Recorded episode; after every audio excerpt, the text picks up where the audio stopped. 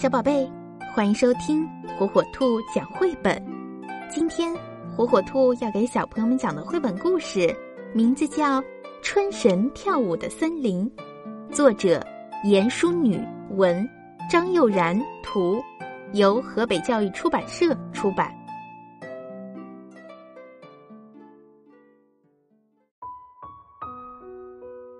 清晨，阿弟和爸爸。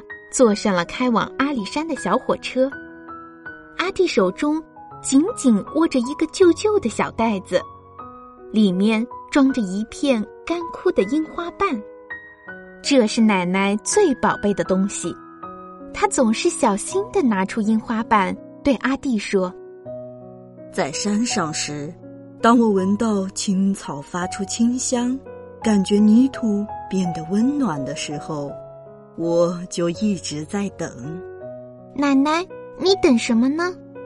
等满月樱花季呀，在冬天最后一个满月时，所有的好朋友都会来到樱花树下，高兴的唱歌跳舞，等待樱花精灵唤醒沉睡的春神，让春天又回到人间。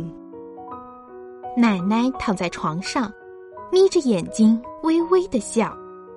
奶奶还告诉阿弟，这片樱花瓣是他下山时，一群很特别的朋友送给他的礼物。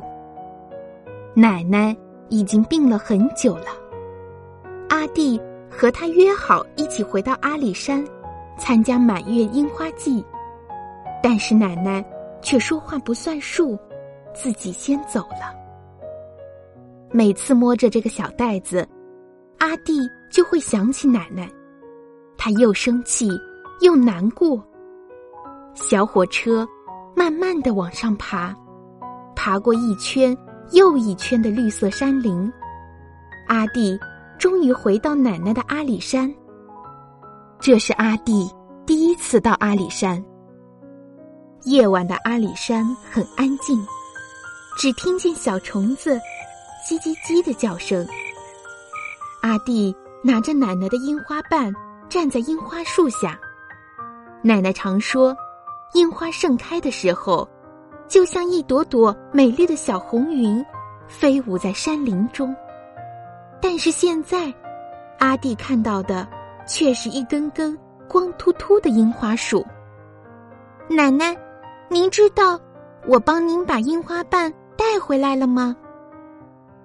阿弟把花瓣放在树枝上，想象着樱花盛开的模样。这时，一阵风吹过来，卷起树上的樱花瓣，花瓣随风飞舞，好像一只美丽的蝴蝶，往白雾弥漫的森林里飞去。阿弟赶紧追过去，他跟着飞舞的花瓣，在白雾中绕来绕去。等到雾散，才发现自己来到森林深处，前面有一棵倒下的神木，巨大的树干中间有个又黑又深的树洞，不知通往哪里。花瓣飞进了树洞中，阿弟也紧跟着爬进去。他越往前爬，树洞就越窄，只看得见发着微光的樱花瓣。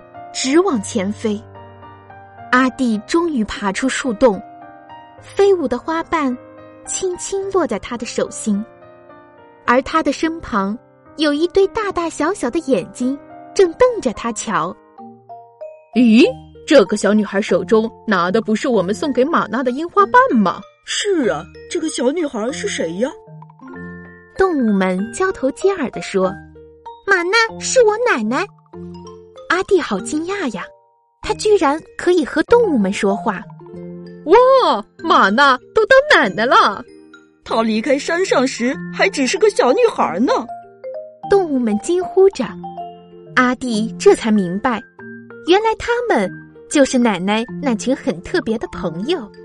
你们在这里做什么呢？阿弟很好奇的问。山猪抢着回答：“都已经三月了。”唤醒春神的樱花精灵还没来，满月樱花季就要取消了。如果冬天继续留在山上，大家都会冻死、饿死的，真不知道该怎么办。这时，樱花瓣竟然发出强烈的光芒。当阿弟轻触樱花瓣时，所有山林的记忆就像一股暖流，缓缓流向他的心中。一个遥远而神秘的声音呼唤着：“邹族的孩子，阿弟，月圆时找到透着银光的珍珠，才能拯救生命的樱花精灵，让春天回到山上。”阿弟发现手中的樱花瓣渐渐消失了，化成了一个樱花精灵。大家担心的。看着虚弱的樱花精灵，都失望的低下了头，因为他们根本不知道荧光珍珠在哪里。阿弟却大声的说：“喂，你们一直住在这片山林里，所有的森林和湖泊你们都去过，我相信只要有心，一定可以找到的。”动物们觉得阿弟的话很有道理，大家决定。一起去寻找荧光珍珠。阿弟跟着黑熊在森林里绕了好久，发现一只山雀，静静的站在断裂的树桩上，旁边散落一地的鸟巢。黑熊说：“这里原本有很多树木，不知道为什么一夜之间全倒了。”望着山雀妈妈孤单的背影。阿弟觉得很难过，但是他什么都不能做，只好跟着黑熊，默默的往前走。森林里的小路十分难走，阿弟老是被土石绊倒，被树枝刺伤，他痛得坐在地上。黑熊想找一点清水帮阿弟清洗伤口，却发现小溪都被土石填平了。他们只好继续往前走。阿弟已经走得又累又渴，可还是找不到荧光珍珠。樱花精灵发出了微弱的哭声，胸前的光芒一点儿一点儿的消失。阿弟看着手中越来越透明的樱花精灵，就像晨雾一般，随时会飘散在空气中。他难过的，将它贴近自己的心窝。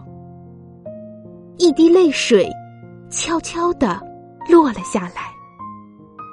在月光的照耀下，阿弟的泪水闪着银色的光。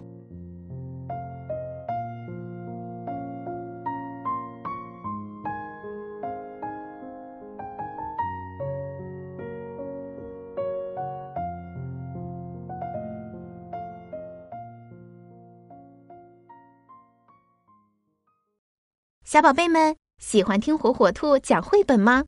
如果爸爸妈妈不在家，爷爷奶奶操作手机困难，没有办法收听火火兔儿童 FM 怎么办呢？没有关系，每天晚上七点，打开火火兔 G 六 S 新品 WiFi 故事机独有的在线广播，火火兔将与你不见不散。如果您的宝贝还没拥有火火兔 G 六 S WiFi 故事机，快上火火兔天猫官方旗舰店吧。